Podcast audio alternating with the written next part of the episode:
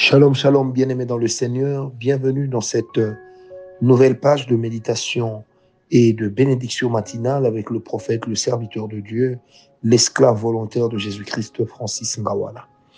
Je bénis le Seigneur encore qui renouvelle son souffle de vie en nous en cette nouvelle semaine qui commence aujourd'hui, qui débute sous une grâce exceptionnelle parce que nous croyons et nous en sommes grandement convaincus qu'à chaque fois que le Seigneur Dieu Tout-Puissant renouvelle son souffle de vie en nous.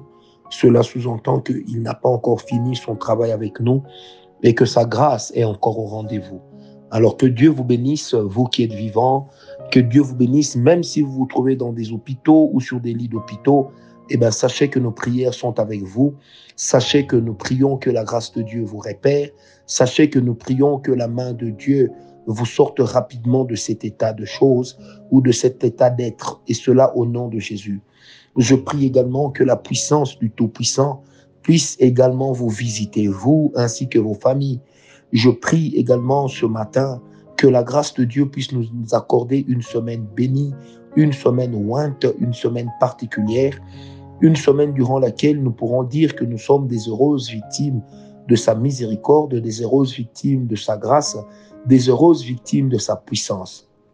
Bien-aimés dans le Seigneur, Demeurer donc béni, c'est pour nous, encore une fois, comme je le disais, un plaisir et un privilège que de pouvoir servir Dieu dans cette génération, un plaisir malgré tout ce qu'il y a comme, euh, comme attaque diabolique. Mais nous croyons que le Seigneur notre Dieu, qui est le Tout-Puissant, a le dernier mot dans notre situation et pour toute situation qui pourrait nous chagriner. Alors, paix et grâce à tous, et cela au nom de Jésus. J'aimerais vous inviter sans plus tarder à méditer avec moi ce matin la parole de Dieu dans le livre de Genèse au chapitre 19, verset 1 au verset 3. Je reprends Genèse chapitre 19, verset 1 au verset 3. Je lis pour nous tous au nom de Jésus. Les deux anges arrivèrent à Sodome sur le soir et Lot était assis à la porte de Sodome. Quand Lot les vit, il se leva pour aller au-devant d'eux et se prosterna la face contre terre. Puis il dit, Voici, mes seigneurs, entrez, je vous prie, dans la maison de votre serviteur et passez-y la nuit. Lavez-vous les pieds, vous vous lèverez de bon matin et vous poursuivrez votre route. Non, répondirent-ils, nous passerons la nuit dans la rue. Mais l'autre les pressa tellement qu'ils vinrent chez lui et entrèrent dans sa maison. Il leur donna un festin et il fit cuire des pains sans levain et ils mangèrent. Bien aimé, dans cette histoire extraordinaire, deux faits principaux sautent à mes yeux et retiennent mon attention. Le premier fait, c'est que l'autre les a vus de loin, il a couru vers eux. Il n'y avait pas de téléphone portable à l'époque, pas de téléx, pas de fax, pour que l'on dise ou que l'on soupçonne Abraham d'avoir fait parvenir à l'autre le message comme quoi voici des anges viennent vers toi. Il n'y avait rien de tout cela. Mais il y avait au moins une chose importante. Et ça, ça vaut la peine de féliciter Abraham. C'est que tout le temps où Lot est resté aux côtés d'Abraham, Lot a appris à reconnaître certaines, certains signes de la seigneurie de Dieu ou de la manifestation de la divinité. Oui, parce que bien aimé, l'entourage d'un véritable serviteur de Dieu doit être contaminé par la grâce de Dieu l'entourage d'un véritable serviteur de Dieu, d'un véritable chrétien, doit quelque part porter une certaine marque de notre impact et de notre passage. Bien aimé, j'aimerais ici qu'on se pose la question, quel est l'impact de notre passage que les gens garderont après nous? Quelles sont les, les traces qui resteront après notre départ de la terre ou après notre départ de la vie de certaines personnes? Savez-vous que dans la vie, même certaines personnes qui quittent, qui vous quittent, qui sortent de votre vie, il leur arrive souvent d'emmener quelque chose de vous avec eux. Il leur arrive souvent d'avoir des réflexes, d'avoir une réflexion, d'avoir un langage, d'avoir une parole qui rappelle votre passage dans leur vie. Moi, en tant que leader spirituel, vous savez, dans le ministère et dans la vie, je vois des gens venir et sortir. J'en vois qui restent un temps, j'en vois qui demeurent jusqu'à présent. Mais une chose que j'ai pu remarquer, c'est que toutes ces personnes qui ont eu à nous fréquenter ont quand même gardé de nous une trace. même s'ils ne le peuvent, ils ne peuvent le déclarer à haute voix, mais néanmoins, une trace spirituelle reste. Bien-aimé, il est donc important qu'on se pose la question, nous tous en tant qu'enfants de Dieu, qu'est-ce que notre entourage retient de nous? Bien-aimé, l'autre a retenu d'Abraham une certaine sensibilité spirituelle, une certaine sensibilité à la manifestation de Dieu, une certaine sensibilité à la grâce de Dieu, une certaine sensibilité à la, manifestation de l'être divin. Bien-aimé, et ça, ça a été contagieux. Il est important, j'insiste encore, que les gens qui sont autour de nous puissent également être contaminés par ce que nous avons, être contaminés par la grâce de Dieu. Bien-aimé, il n'y a pas qu'un mauvais impact que nous devons avoir. Non, nous devons nous battre pour avoir un bon impact autour de nous, pour avoir un impact positif au milieu de nous.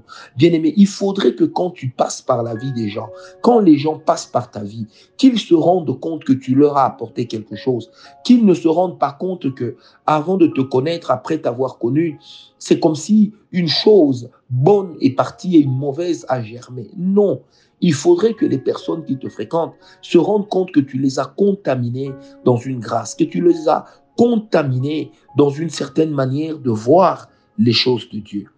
Bien aimé, la deuxième chose ou le deuxième fait qui m'interpelle dans cette histoire de l'hôte et des trois anges, c'est le refus des anges et l'empressement de l'hôte. Bien aimé, cela m'a rappelé une chose importante. Vous savez, lorsque le Seigneur nous visite, il ne nous dit pas toujours que c'est lui. Mais le plus important pour nous, c'est d'avoir un cœur capable de le recevoir et un cœur qui l'attend. D'avoir un cœur qui espère que la manifestation du Seigneur viendra à nous et qu'assurément rien ne l'empêchera. Bien-aimé, vous savez, la sensibilité de l'autre l'a amené à presser ses anges d'entrer chez lui. Et le fait qu'il soit entré chez lui a non seulement épargné sa vie, mais également celle de ses enfants. Pourquoi?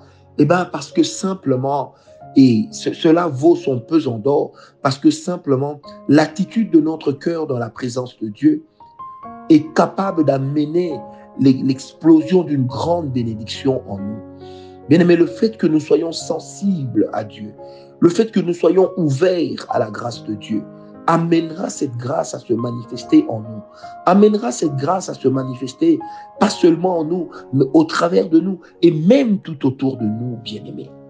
Comment réagis-tu lorsque tu sens que Dieu est derrière cette chose? Comment réagis-tu lorsque tu sens que le Seigneur est derrière cette idée? Bien-aimé, non seulement que l'autre va les presser d'entrer chez lui, mais bien plus encore, il va leur offrir une offrande. Oh bien-aimé, n'est-il pas écrit dans Deutéronome 16, 16 que nous ne devrions pas nous approcher de l'Éternel les mains vides Alors l'autre s'est d'abord approché, ils l'ont accueilli, ensuite il a fait son offrande. C'est qui, quelque part, a béni la maison de l'autre, a béni la maison de l'autre. Bien aimé, nos offrandes nous bénissent nous. Nos offrandes ne bénissent pas Dieu. C'est nous qui sommes bénis par les actes que nous posons. Quand nous payons notre dîme, lorsque nous apportons nos actions de grâce et qu'on sort, quand nous jeûnons, nous dormons par terre, lorsque nous sommes là en train de crier au Seigneur, bien-aimé, c'est pas Dieu qui gagne, c'est toujours nous qui gagnons. Parce qu'avec le Seigneur, tout ce que nous faisons pour lui, tout acte que nous posons à son égard, a toujours un effet boomerang. Ça veut dire que cela retourne vers nous toujours dans une mesure pressée, toujours dans une mesure secouée, enfin, toujours dans une mesure débordante. Bien-aimés, nous servons un Dieu qui est tellement fidèle qu'à chaque fois que nous le cherchons, quand il décide de se manifester, il le fait avec minutie, il le fait très bien, mais à nous d'avoir nos cœurs sensibles, à nous de laisser nos cœurs nous conduire vers Dieu et de poser les actes dont la conviction naisse dans nos cœurs. Je prie ce matin que durant toute cette semaine, que l'Éternel te visite, que durant cette semaine, que les anges de Dieu de chez toi qu'il monte et qu'il descende. Que la paix et la grâce du Tout-Puissant te rencontrent sur ton chemin. Que le Dieu que nous servons dans nos esprits soit pour toi un havre de bénédiction et que sa présence puisse t'apporter un grand bonheur. Je prie que la grâce de Dieu se manifeste dans ta vie. Je prie que cette semaine soit une semaine magnifique.